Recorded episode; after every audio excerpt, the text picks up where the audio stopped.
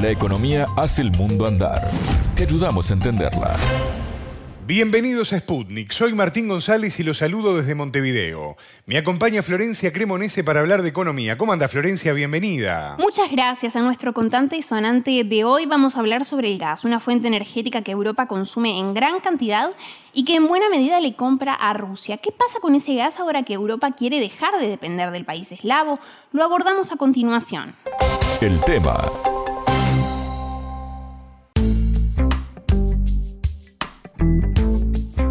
Casi la mitad del gas que se usa en la Unión Europea llega a los 27 países miembros desde Rusia, pero como sabemos, el conflicto en Ucrania y la intervención militar conducida por Moscú tensó las relaciones a un punto que no se veía por lo menos hace algunas décadas.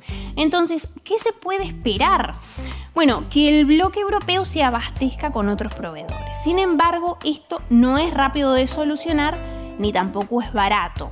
Sí, y además recordemos, Florencia, que el gas ya fue un problema el año pasado por sus altos precios, que hicieron que en varios países la gente pagara cifras que fueron realmente récord para poder calefaccionar sus hogares, por ejemplo, o tener energía para cocinar. Así es, Europa utiliza de forma muy intensiva el gas, y como se habla de él como energía de transición, porque si bien no es renovable, no emite gases de efecto invernadero, su demanda aumentó mucho en los últimos años, no solo en Europa, sino en potencias como China.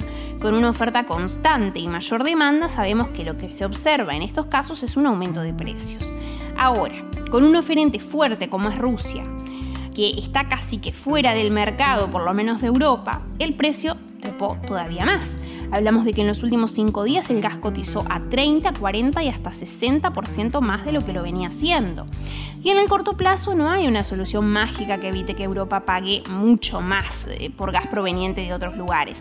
Así que lo más probable es que se registre un nuevo efecto en la inflación europea con el aliciente, sí, de que termina el invierno en breve y el consumo energético allí mm, es posible que baje. Sobre todo esto pudimos conversar con alguien mucho más experimentado y que está en el lugar y siendo testigo de las discusiones respecto a esta fuente de energía. Me refiero al analista José Manuel Muñoz Puigcerver, profesor de Economía Internacional de la Universidad Nebrija de España.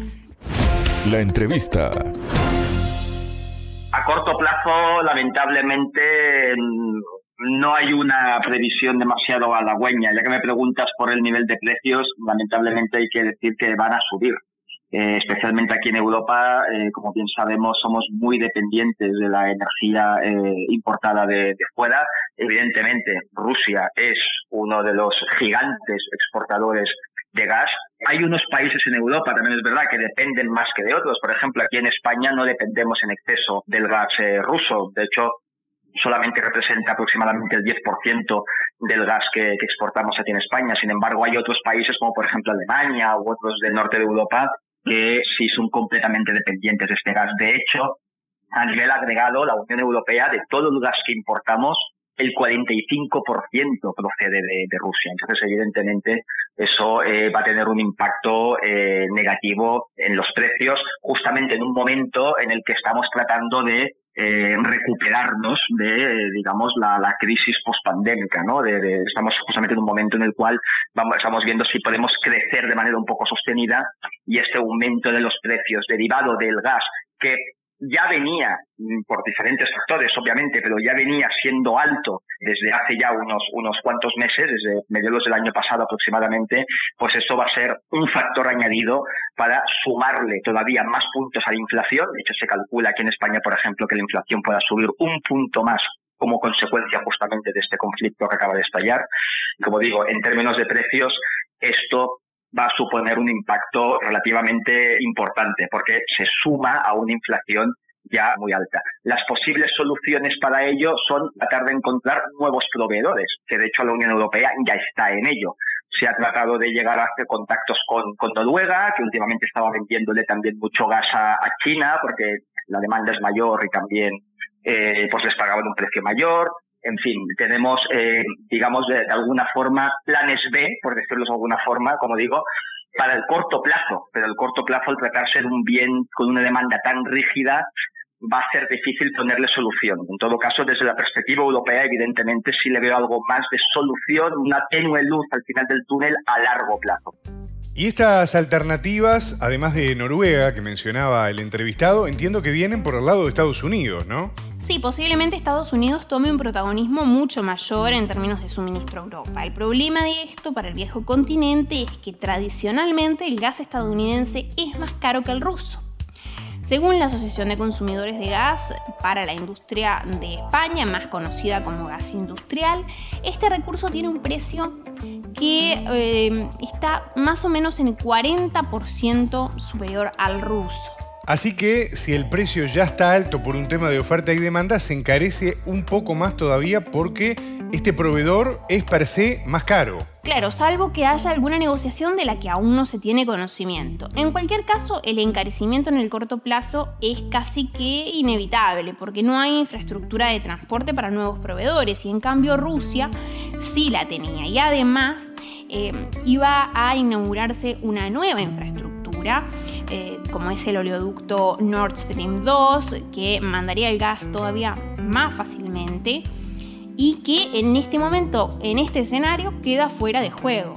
Lamentablemente aquí tampoco tenemos una solución a, corto plazo. Efectivamente, como bien comentabas, este gasoducto, el famoso Nord Stream 2, que iba precisamente a conectar Rusia con Alemania sin necesidad de pasar por Ucrania, esa era justamente la gran ventaja que tenía eh, y, la, y, la, gran novedad, por así decirlo, de este gasoducto, eh, pues eh, por lo que está ocurriendo ahora eh, se ha paralizado por lo menos su certificación, pero todo su certificación es absolutamente imprescindible para ponerlo en marcha, con lo cual eh, veremos a ver si se retome en algún momento, pero por supuesto a corto plazo no tiene visos de que ello, de que ello ocurra.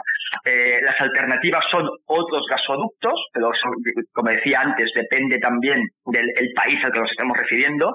Eh, aquí en, el sur de Europa nos proveemos sobre todo de Argelia, de hecho aquí en España el 45%, en torno al 45-50% de todo el gas que importamos procede de Argelia y tenemos un, bueno, un par de gasoductos. Bueno, hay otro cerrado pues, realmente con Marruecos, que se ha cerrado también por conflictos entre Marruecos y, Argelia, pero bueno, aún así se ha aumentado la capacidad del que proviene de Argelia y no nos afecta demasiado a este tipo, como digo, de suministro. Y luego también tenemos la ventaja de que también puede llegar mucho gas licuado por barco.